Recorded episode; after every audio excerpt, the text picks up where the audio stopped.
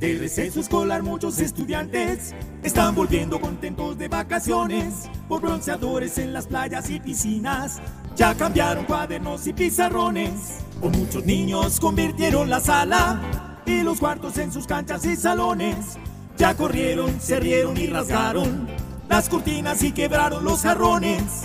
Muchos padres de familia que trabajan lo dejaron a cargo de un vecino, diciéndole porfa cuídeme un rato. Y en la noche regresaban por el chino. Hay parejas todavía discutiendo, pues no pudieron a la costa viajar. El problema es que ese viaje es muy costoso y después no queda ni con qué mercar. Otros dieron el receso glamuroso como para exhibir sus trajes de baño. Son los del Congreso de nuestra patria que de receso en receso pasan el año.